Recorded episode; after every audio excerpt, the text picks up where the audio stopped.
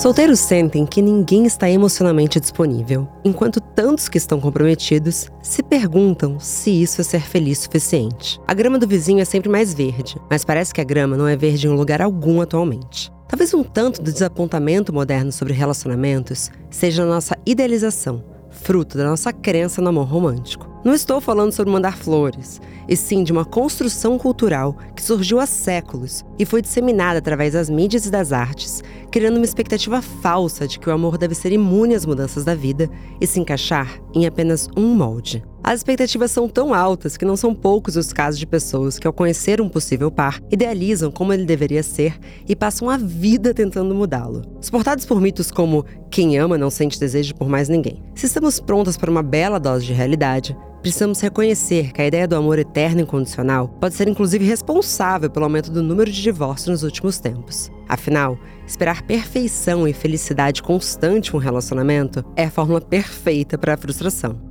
Citando minha convidada de hoje, nessa concepção enganosa de amor, não nos apaixonamos pelo outro, mas pela própria paixão. O objeto não importa, desde que nos sintamos extasiados. Bom dia, óbvias! Eu sou Marcela Ceribelli, CEO e diretora criativa da Óbvias, e hoje converso com a psicanalista e escritora de muitos livros, mas entre eles A Cama na Varanda, O Livro do Amor, Novas Formas de Amar, Sexo na Vitrine e A Revolução do Amor, Regina Navarro Lins.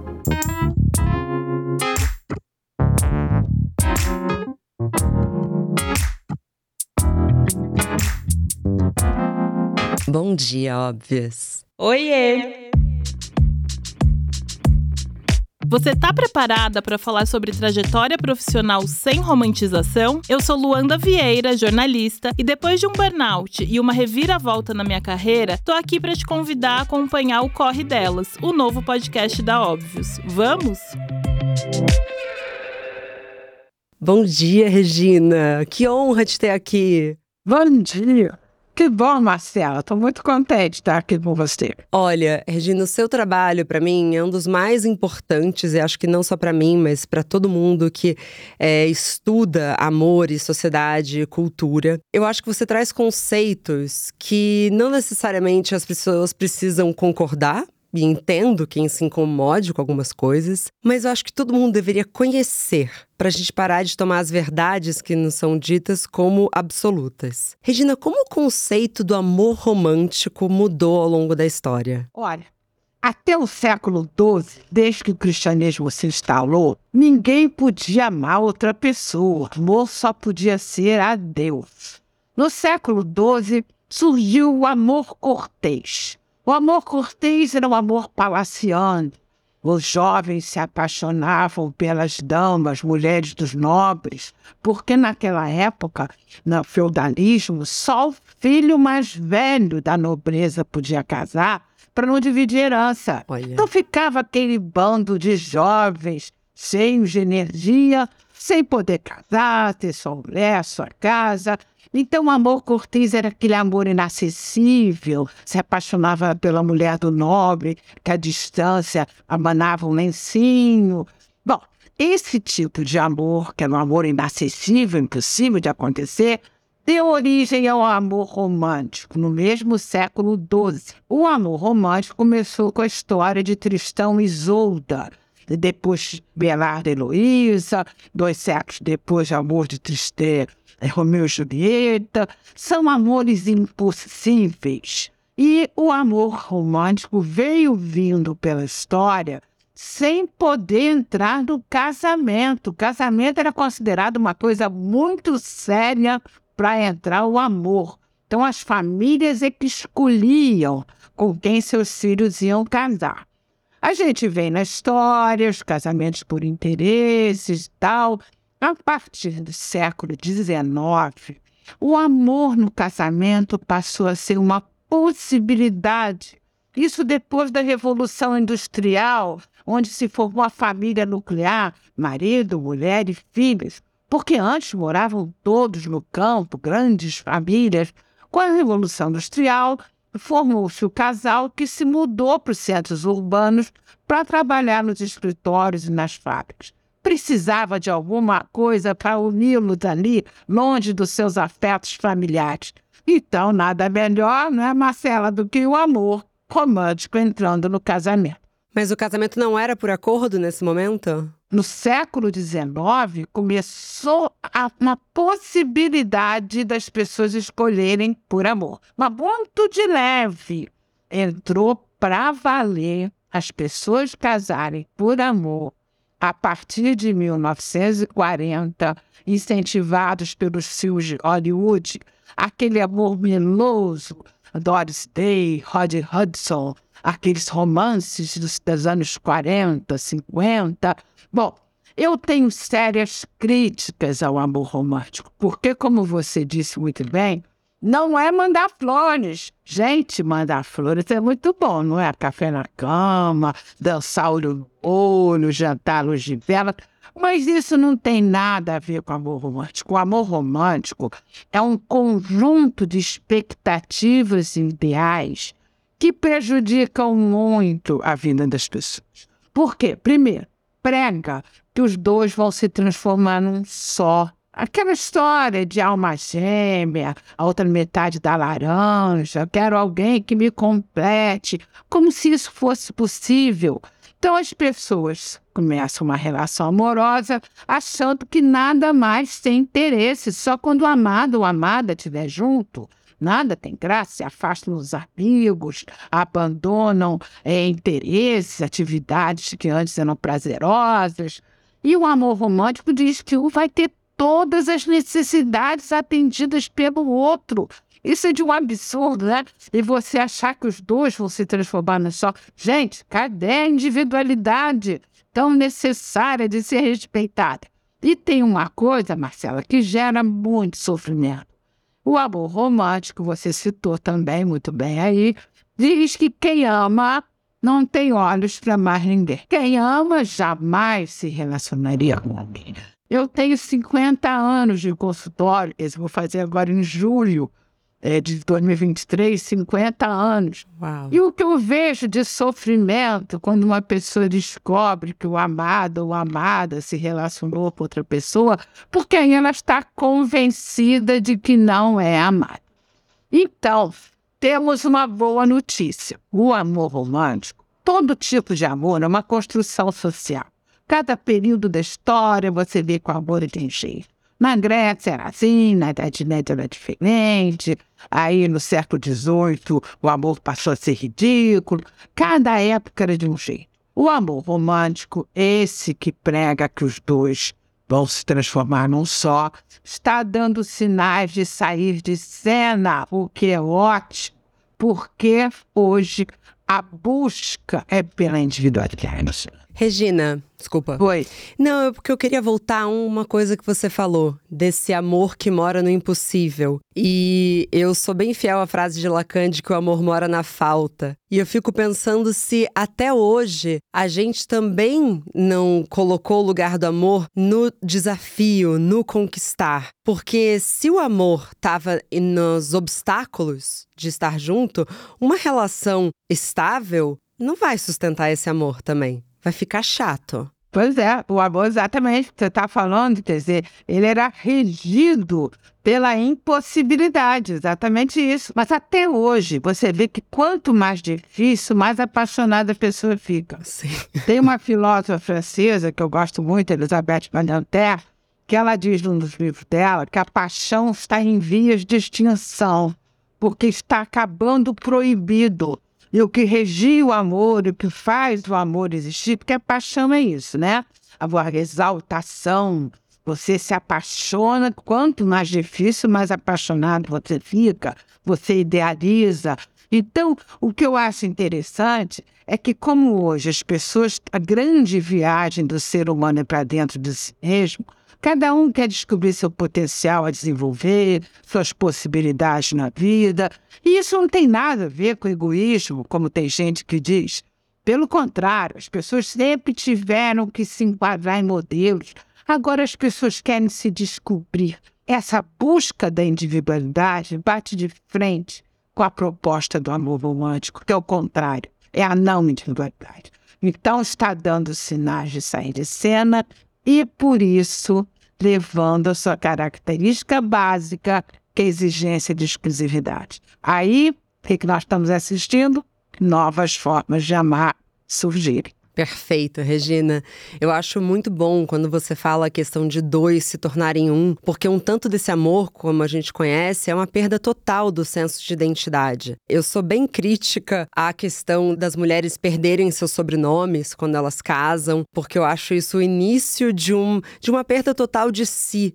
E eu fico pensando que se você se apaixona por um outro, que é aquele ser por inteiro, se ele vira sua metade, tudo aquilo vai embora. Mas você acha que ainda é possível, nos relacionamentos atuais, manter um senso de identidade ou a gente precisa rever completamente o que a gente tem feito? A gente precisa rever. É, acredito que todos nós devemos refletir sobre as crenças aprendidas. Nós somos frutos da cultura, todos são frutos da cultura em que vivem, que foram criados. E desde que nós nascemos, nós somos é, absorver, vamos absorvendo os valores do amor romântico pela televisão, literatura, cinema, música, publicidade. Então as pessoas chegam ao ponto de acreditar que se não for esse tipo de amor, ah, então não é amor. Para ser amor, tem que ser assim. Né? Nessa discussão que está havendo hoje sobre novas formas de amar, sobre a monogamia, muita gente ainda diz ah, isso não é amor, porque quando é amor, os dois se completam, um só tem graça mesmo se o outro tiver. É um processo, porque a mudança das mentalidades, mentalidade é a forma que uma determinada época pensa, deseja, o comportamento das pessoas.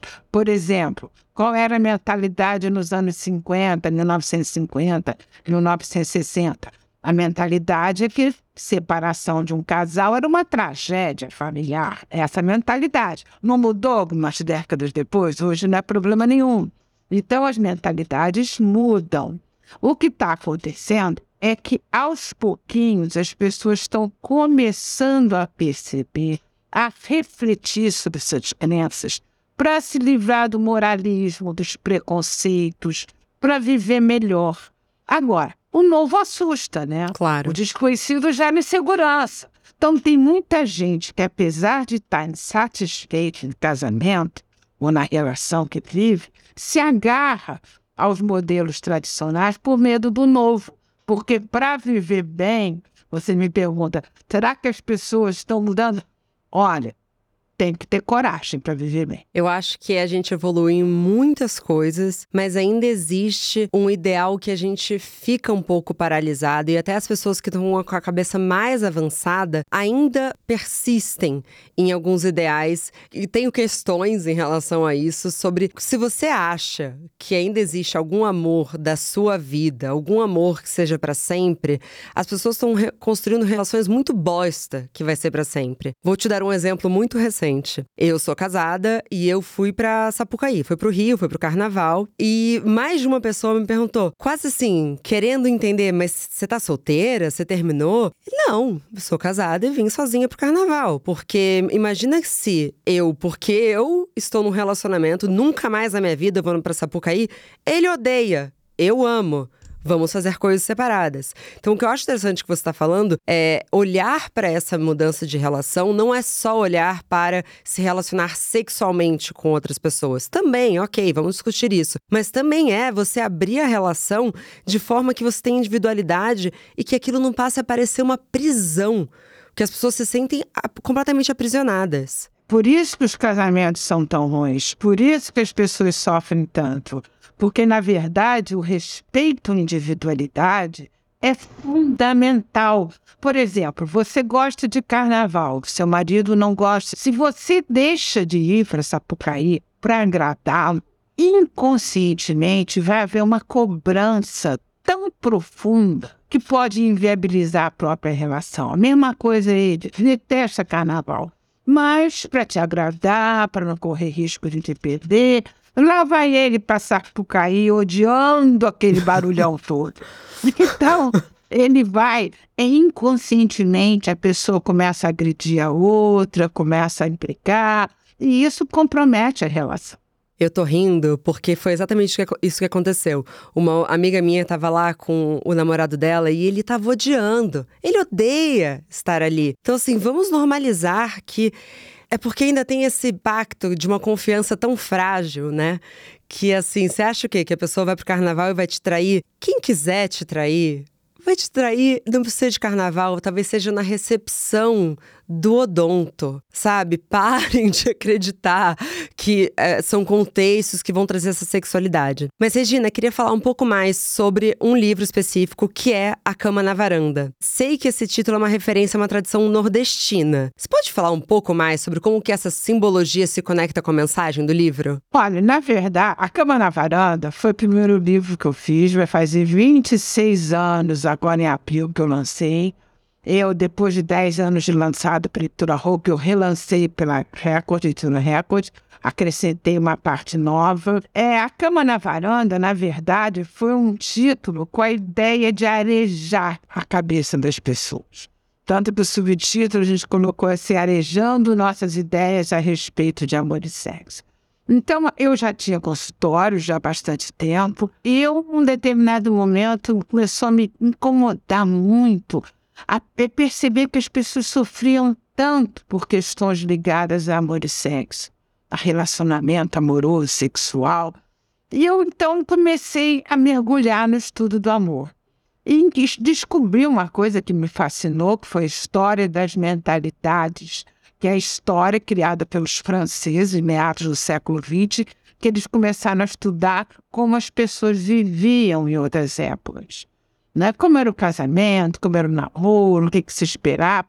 E isso, para mim, foi uma grande descoberta, tanto que nos meus 14 livros, sempre eu trago a história de como se vivia em vários aspectos.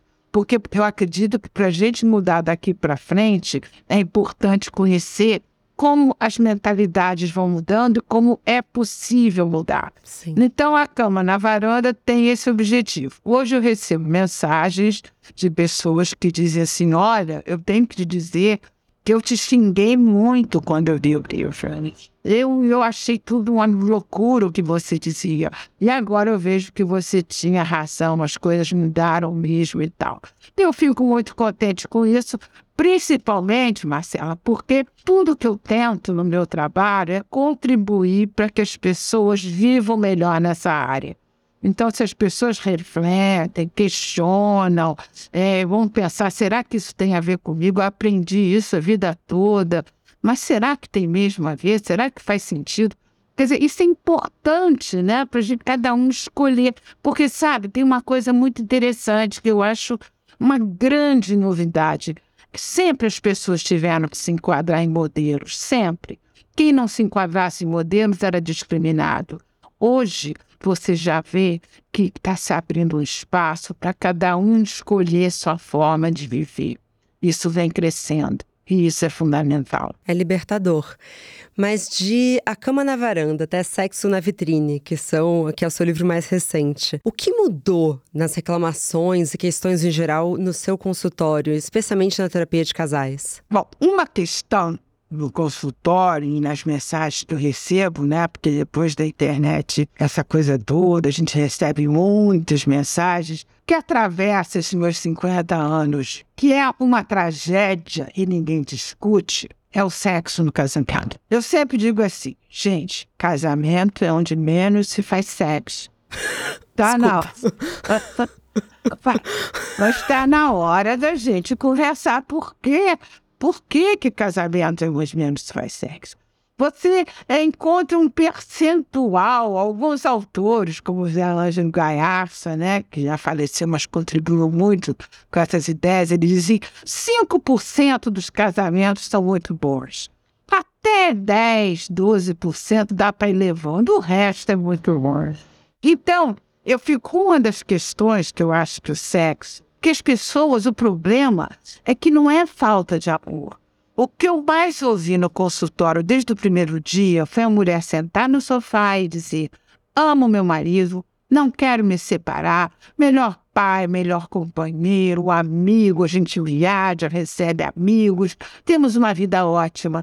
Mas eu adoro ficar abraçadinha e fazendo cafuné na minha cabeça. Não tenho vontade nenhuma mais para sexo com ele. E isso há 25 anos e hoje também a reclamação segue a mesma. Há 25 anos não, Marcela, há 50. Há 50 anos. Eu escuto isso e isso continua sendo. É, quer dizer, na verdade, as mulheres passaram a ter relações fora do casamento com mais força depois da pílula. Porque antes os homens sempre tiveram, como os homens. Tudo é a base é a gravidez. A monogamia começou como exigência para a mulher há mais ou menos 5 mil anos, quando surgiu a propriedade privada, meu rebanho, minha terra. A mulher foi aprisionada porque o homem não queria correr o risco de deixar herança para o filho de outro. Então, a gravidez da mulher é que gerou esses séculos, milênios, cinco milênios, esse aprisionamento. Porque hoje tem estudos que mostram que antes de 5 mil anos, Havia uma sociedade de parceria, a ideia de casal era desconhecido, ninguém sabia que o homem participava da procriação, a homem ia para casa, quando voltava tinha um bebê ali, uma mulher barriguda, eles achavam que um sopro que vinha dos rios, das grutas, dos lagos, quando começaram a domesticar os animais? Mas calma, só uma dúvida. Ah. Os homens não se reconheciam como pais das crianças, mas as mães eram mães. Sim, sim, só existia linhagem materna. Tá. Os filhos eram filhos de todos, não havia o casal. Viviam em comunidade, né? todos juntos. Mas mudou quando começaram a domesticar os animais e perceberam que a ovelha desgarrada não tinha filhote. Aí caiu a ficha. Peraí, então o macho tem alguma coisa. Só que aí o homem passou a acreditar que só ele tinha ver. Que a mulher era apenas um receptáculo. Previsível. Barco para levar a criança ao nascimento. Aí essa coisa veio vindo, o patriarcado se instalou, essa ideia de dominação, a mulher aprisionada, a sexualidade dela sempre aprisionada, e os homens puderam sempre ter relações fora do casamento, porque não tinha, não ameaçava a herança, né? não tinha risco de gravidez. As mulheres começaram a ter relações fora do casamento com mais frequência depois da pílula. Mas uma coisa muito nova começou a acontecer de sete, oito anos para cá, que eu comecei a me deparar no consultório com uma questão que eu nunca tinha ouvido os anos todos que atendi que é uma das partes propor abertura da relação e a outra parte arrancar os cabelos. Isso começou a acontecer com tanta frequência e eu receber tantas mensagens nesse sentido que eu decidi escrever o livro Novas Formas de Amar para poder discutir esse tema. Eu falei, gente, tem uma coisa nova acontecendo. Vamos questionar isso, vamos discutir isso. E aí Hoje a coisa está diferente de sete anos atrás. Hoje, um número cada vez maior de pessoas propõe a abertura da relação. E o mais interessante, quem é que propõe mais? São os homens? Não. Não, óbvio que são as mulheres. São as mulheres incomparavelmente. É engraçado você falar isso com esse recorte de gênero, porque muitas pessoas argumentam que a não monogamia acaba empoderando mais os homens, né? Que não tem uma equidade de gênero. Mas não era exatamente isso que a monogamia fazia? Porque os homens traíram desde o início dos tempos. Sempre os homens tiveram relações fora do casamento. Olha, uma vez eu escrevi um livro, que meu marido é escritor de ficção. E nós escrevemos cinco livros juntos. Um deles se chama Fidelidade Obrigatória e Outras Deslealdades. E mistura ficção com meu, os comentários, ficção e ensaio. Muito bem, quando eu estava escrevendo a minha parte sobre o tema, eu resolvi pesquisar o que, que meus colegas de profissão pensavam do assunto, escreveram sobre o assunto, porque a maioria dos terapeutas, psicanalistas, eles não trabalham nessa área do relacionamento. Poucos escrevem sobre isso. E eu fiquei muito surpresa, porque eu lia coisas assim. A palavra trair, por exemplo, eu já bani. Eu digo assim: não vamos usar a palavra trair. É uma palavra tão pejorativa, tão carregada de aspectos negativos, que fica impossível uma discussão isenta. Se você jogar trair, ele traiu, pronto, acabou. Traidor, coisa horrorosa. Ou ela traiu.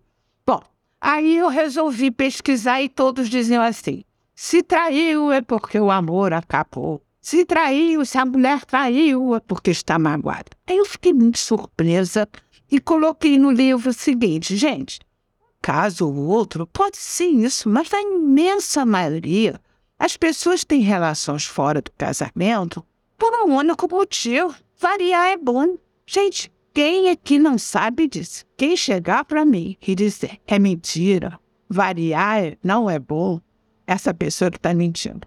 William Reich, que foi um discípulo do Freud, depois se distanciou do Freud e falou muito sobre a sexualidade, ele dizia o seguinte: ninguém vai criticar uma pessoa por não querer usar a mesma roupa todo dia.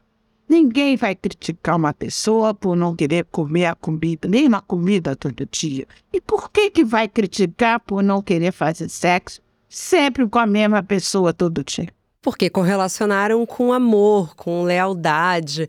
Mas eu fiquei curiosa, Regina, se você não fala traição nem trair, o que, que você fala? Porque pode existir traição dentro de uma relação não monogâmica, tipo uma traição emocional. Sim, a traição, você pode trair um sócio, trair um amigo, você pode trair um marido, você casou com ele só para dar o golpe do baú, tirar tudo dele. Tem várias formas de traição. O que eu acho é que essa palavra é inadequada para sexualidade, uhum. para você associar, por exemplo, fidelidade com sexualidade. Não tem sentido. A fidelidade pode ser para mil coisas, né? Eu já atendi casos de mulheres que nunca tiveram uma relação fora do casamento e eram profundamente infiéis. Falavam mal do marido para todo mundo, desvalorizavam, estavam com o marido só porque queriam dinheiro dele para sustentá-las e nunca transaram. E já atendi, aliás, na cama na varanda, no capítulo Fidelidade, eu conto esses dois casos que eu atendi na mesma época. Uma mulher, ela sempre teve relações fora do casamento e era profundamente fiel, né? Porque ela estava com o marido porque gostava, estava com o marido porque tinha todos um projeto com ele de vida em comum, mas achava que tinha direito na coisa dela se relacionar fora. Eu amo a palavra projeto. Eu adoro ver o casamento como um projeto, ter filho como um projeto. Para mim, encaixa muito mais do que a maneira como as pessoas falam, como se fosse tudo muito espontâneo e muito romântico. Tô num relacionamento já há oito anos. E aí, quando vem falar, nossa, acho vocês lindos, eu falo, dá trabalho, dá trabalho. Porque é um trabalho, é um trabalho, é um projeto é uma escolha e tem que ter comunicação. É delicado. E se você levar o casamento como algo que vai acontecer naturalmente, ele vai morrer naturalmente. Essa é uma opinião minha. É, vocês têm que ter projetos em comum. Os dois têm que desejar a mesma coisa do casamento, né, Marcela? Não adianta uma das partes desejar que o outro só tenha olhos para ela e a outra parte quiser ter, quer ter olhos para o mundo.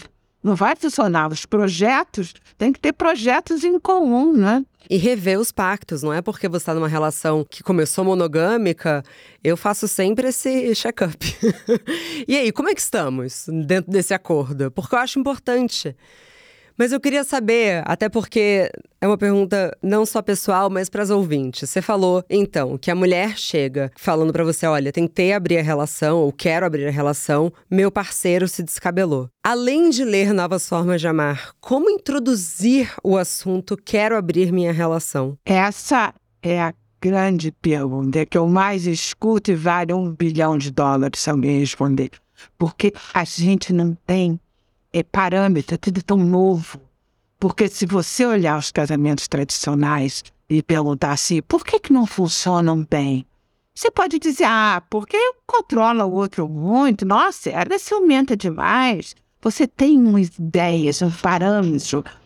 O que está acontecendo hoje é novo. Nós estamos no meio de uma transição.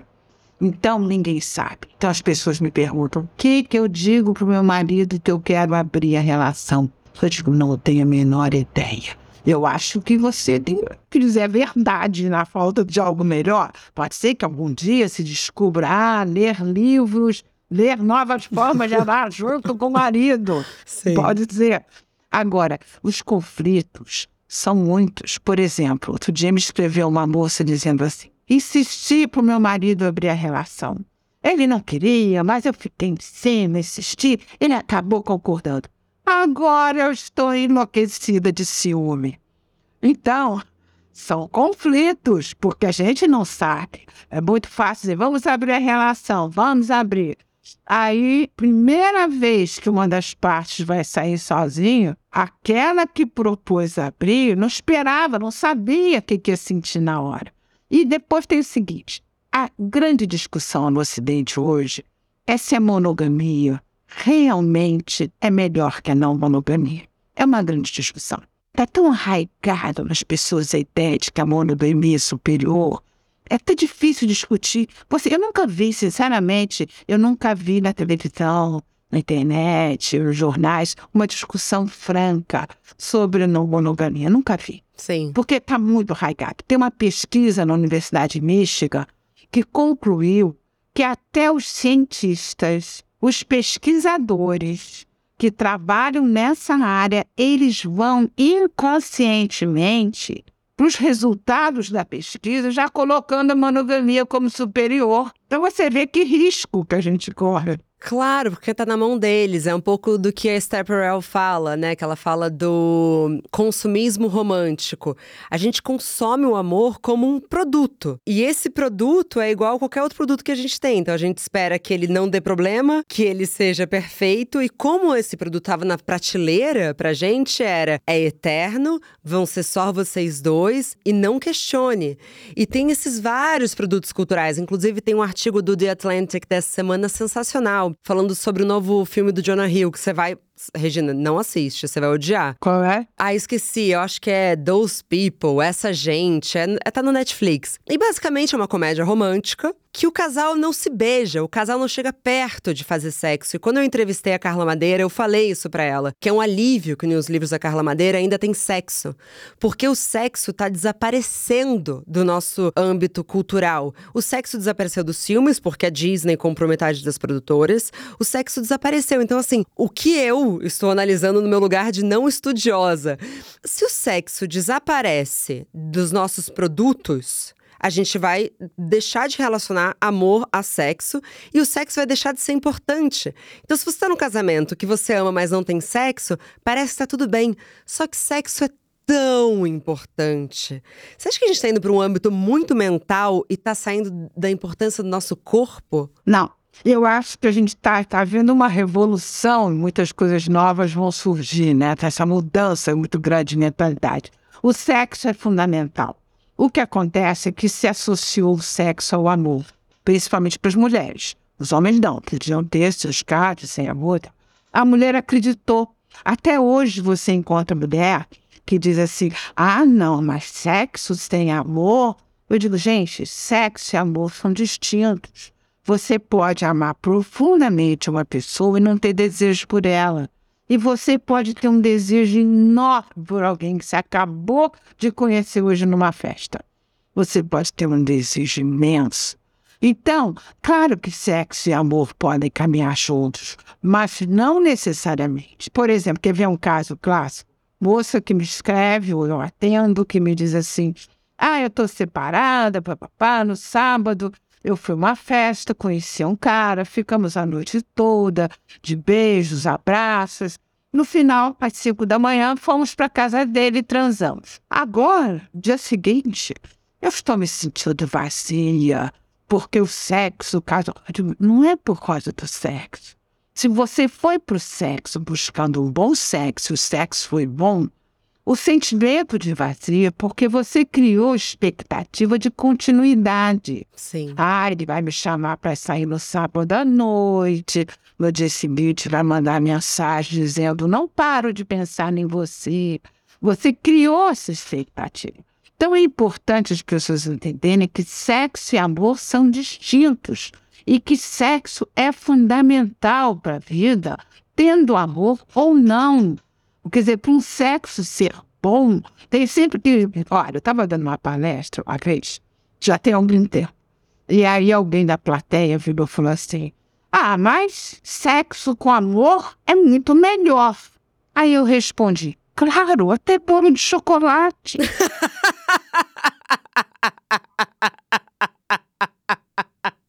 Não é? Alguma dúvida? Ai, eu amei. Não é verdade, Tudo for é melhor. Sim. Então, Mas ainda, ainda é bolo de chocolate sem amor e ainda é sexo sem amor. É. Então, mas eu acho que a gente está desenvolvendo a questão sexual. Por exemplo, o sexo tântrico, as massagens tântricas. Isso é uma novidade. Tem uns anos para cá, mas é uma coisa muito interessante. Eu já conversei, já fiz live com pessoas que trabalham seriamente nessa área. Tenho pacientes que fazem massagem tântrica. E as pessoas desenvolvem um prazer sexual que jamais elas pensariam em ter essa possibilidade, né? Eu atendi uma mulher, ela tinha 58, 60 anos, casada, muito bem, é, ela era juíza, o marido é juiz, tá aposentados, muito bem. Aí não faziam sexo já há bastante tempo, os amigos, aquela coisa, muito amigo, mas não faziam sexo há uns 10 anos, porque é uma coisa que acontece, hein? Pacientes atendo que não fazem sexo há 14 anos com o marido, 10 anos. 14 anos? 14 anos, isso acontece. Mas eles se masturbam, será? Olha, Existem pessoas que sim, existem pessoas que tentam tirar da cabeça que sexo existe, Uau. mas não é uma coisa tão rara, não. É claro que não predomina, mas muitos anos sem fazer sexo com o marido é comum. Eu diria que talvez o que predomine é um sexo muito pouco, de três três meses, uma vez por mês, quando faz não fazer sexo com o marido e amar o marido e a relação ser boa, amar a mulher. Eu atendo casos o tempo todo, porque é uma situação difícil. Amo meu marido, ele me ama, nossa vida é ótima, só que a gente não faz mais sexo. Mas e se o sexo acontecer de três em três meses, que sim, para mim também é impensável, assim. Mas se for de três em três meses, mas for muito bom, quem ganha frequência versus qualidade? Mas não é. Ah, não é? Não é, é uma bosta, tá? Quando acontece de três em três meses, você tá três meses convivendo, dormindo na mesma cama e não tem menor desejo pela pessoa. Então, primeiro que eu acho o seguinte: tem uma coisa que a gente tem que pensar. O casamento se presta muito a desenvolver uma dependência emocional entre as partes. Se eu sei, Marcela, se eu sei que meu marido depende emocionalmente de mim, não tem vida própria, não tem amigos, não tem programas em separado, é, não transaria com ninguém com medo de descobrir. Tá, tá ali, meus pés, que quietinho e tal. Vem cá, cadê a conquista? Cadê a sedução?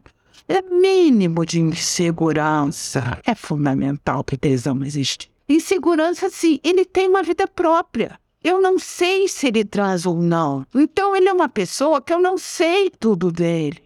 Eu tenho que descobrir coisas dele. Porque tem gente que vive casamento como se casamento fosse confessionário. Tem que contar tudo.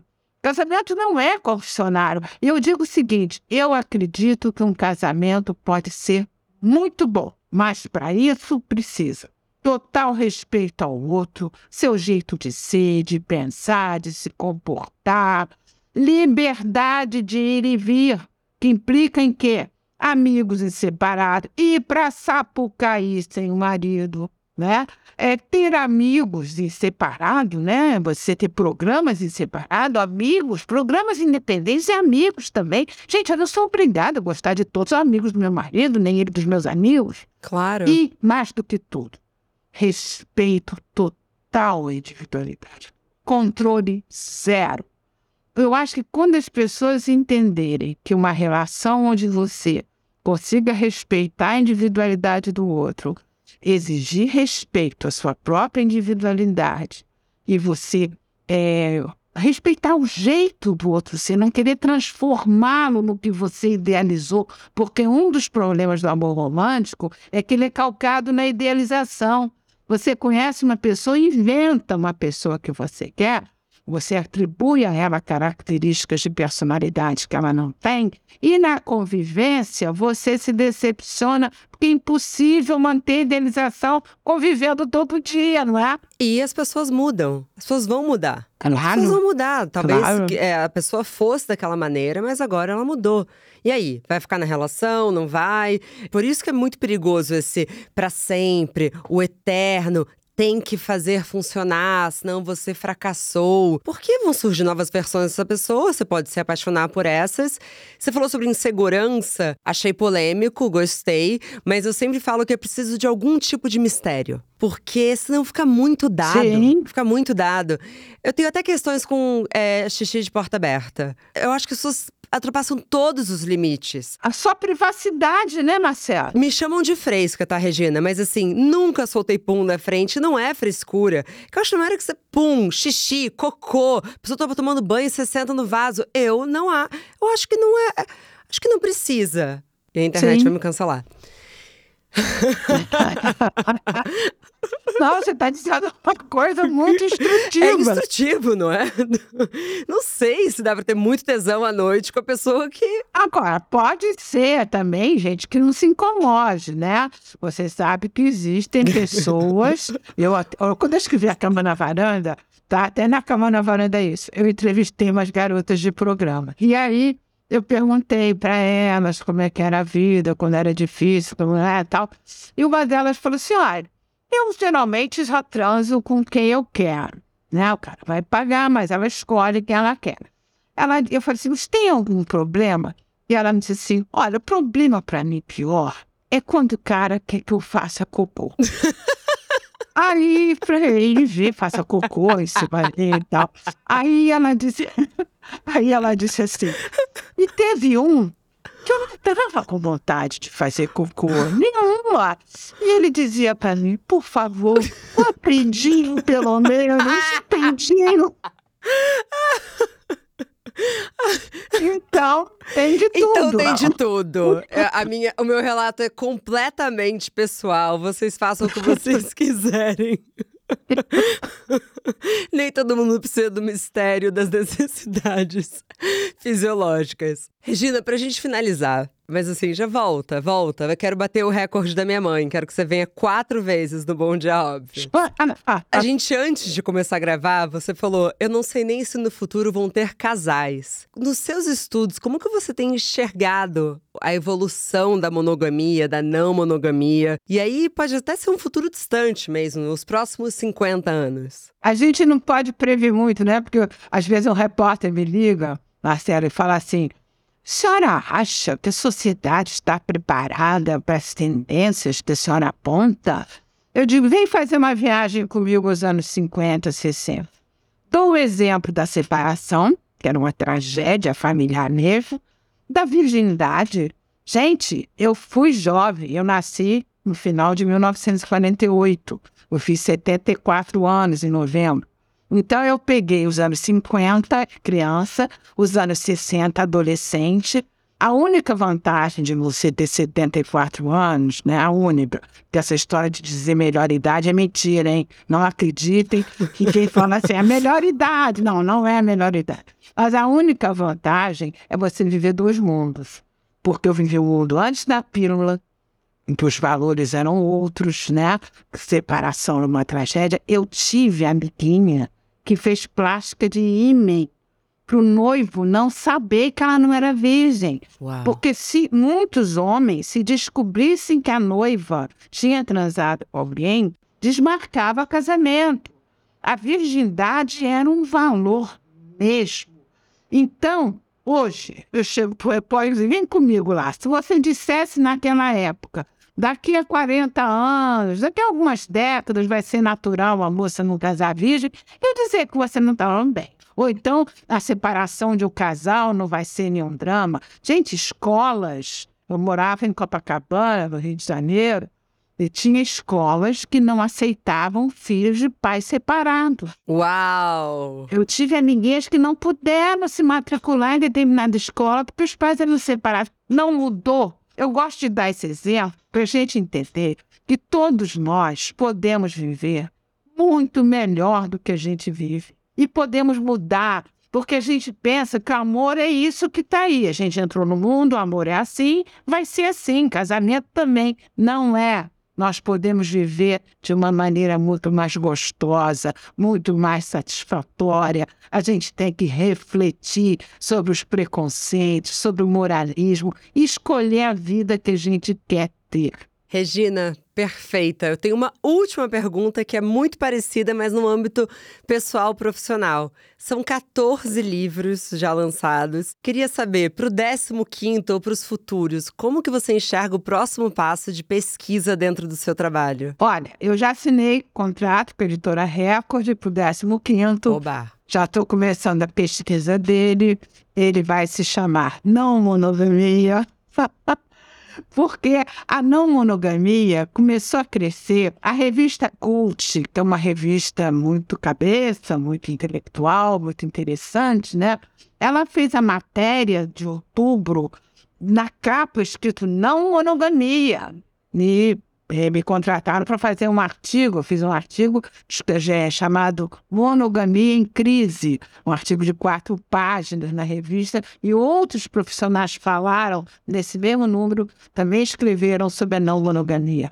No Fantástico, eu dei uma entrevista sobre um trisal. Gente, é assim que a gente percebe a mudança das mentalidades. É um sinal aqui, é um sinal ali num podcast com a Renata Ciritelli, a gente falou de não monogamia, com duas atrizes que vivem relações não monogâmicas. É um sinal aqui. Ela é boa, essa mulher aí, a Renata. Renata é ótima. Ela é ótima, né? Eu gostei muito também. Fizemos três podcasts. E, mas são os sinais, Marcela. A gente tem que estar atento aos sinais. Sim. Todo mundo pode viver melhor, com menos culpa. A culpa paralisa a pessoa. A culpa é uma bola de ferro no teu pé amarrado com uma corrente que não te deixa andar, porque você está sempre se culpando, é, se criticando, né? Então está na hora da gente se libertar e viver bem. Vamos aproveitar. Eu li uma frase outro dia que eu nem lembro de quem foi, mas que eu achei fantástica, que diz assim: nós nascemos, nós morremos. Vamos aproveitar o intervalo? Ah, muito bom. Sensacional, é? sensacional. Regina, que honra, que prazer, que delícia conversar com você. Muito, muito, muito obrigada e continue com o seu trabalho incrível e transformador. Obrigada, foi um prazer enorme. Eu dou entrevista há muitos anos e eu queria te dizer que você é uma excelente entrevistadora. Para. obrigada, Regina. Ficou extremamente lisonjeada. Muito, muito, muito obrigada. Um beijo, querida.